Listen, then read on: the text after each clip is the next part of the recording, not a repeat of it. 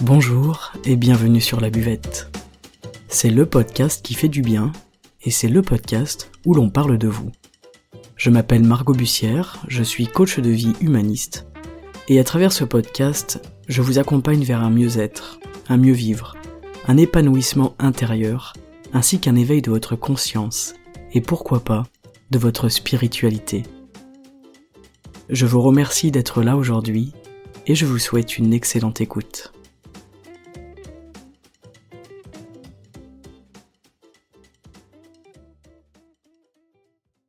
Que votre parole soit impeccable. Voici le premier des quatre accords Toltec, et voici peut-être le plus difficile d'entre eux. La parole, bien souvent, elle nous échappe, euh, trop facilement d'ailleurs, et dans cet accord, il faudrait être attentif à tout ce que l'on dit constamment, et à ne pas forcément non plus toujours dire ce que l'on pense. On le sait, on a, chacun d'entre nous, la critique facile. Alors, impeccable, ça vient de peccatus. Peccatus veut dire péché. Et péché veut dire agir contre soi.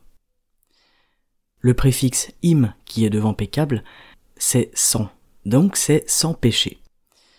Le péché, ça veut vraiment dire agir vis-à-vis de soi.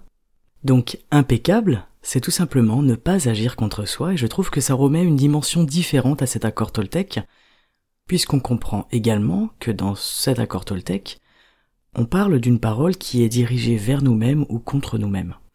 Alors une parole impeccable, c'est une parole qui ne juge pas, une parole qui n'agresse pas, qui ne critique pas, et qui n'est dirigée contre personne, donc ni contre l'autre, ni contre nous-mêmes.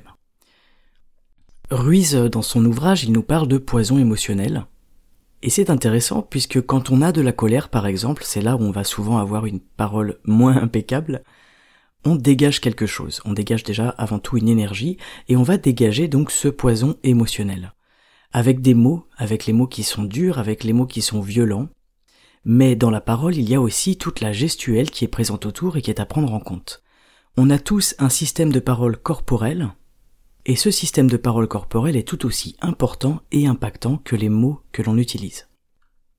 Alors si on fait attention à l'effet miroir, on remarque aussi que les méchancetés que l'on peut dire, eh bien elles parlent de nous, c'est la réaction que l'on a vis-à-vis de quelqu'un, à un comportement. Hein.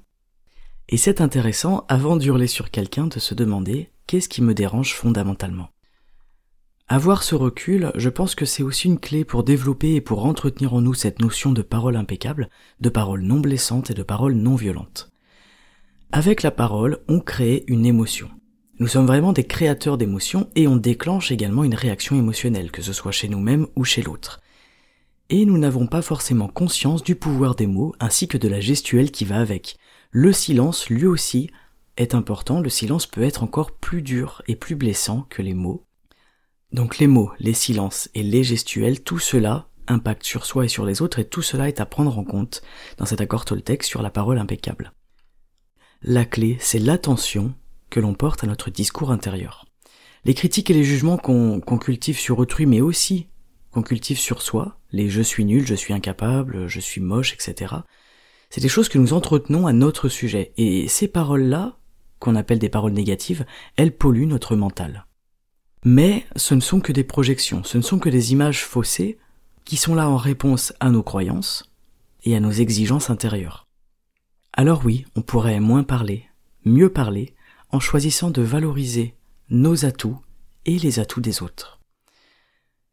Dans la culture taoïste, on nous apprend que tout ce que l'on dit, toutes nos paroles, nos gestes et nos silences, doivent servir à faire grandir l'autre et à se faire grandir soi-même. Et cette notion, elle rejoint complètement ce premier accord Toltec.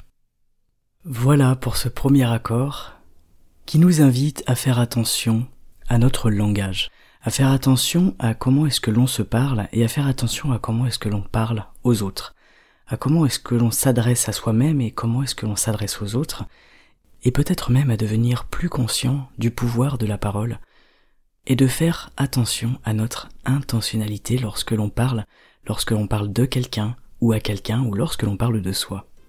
Je vous donne rendez-vous mercredi prochain pour parler du second accord Toltec. Excellente journée à vous et à très bientôt. Ciao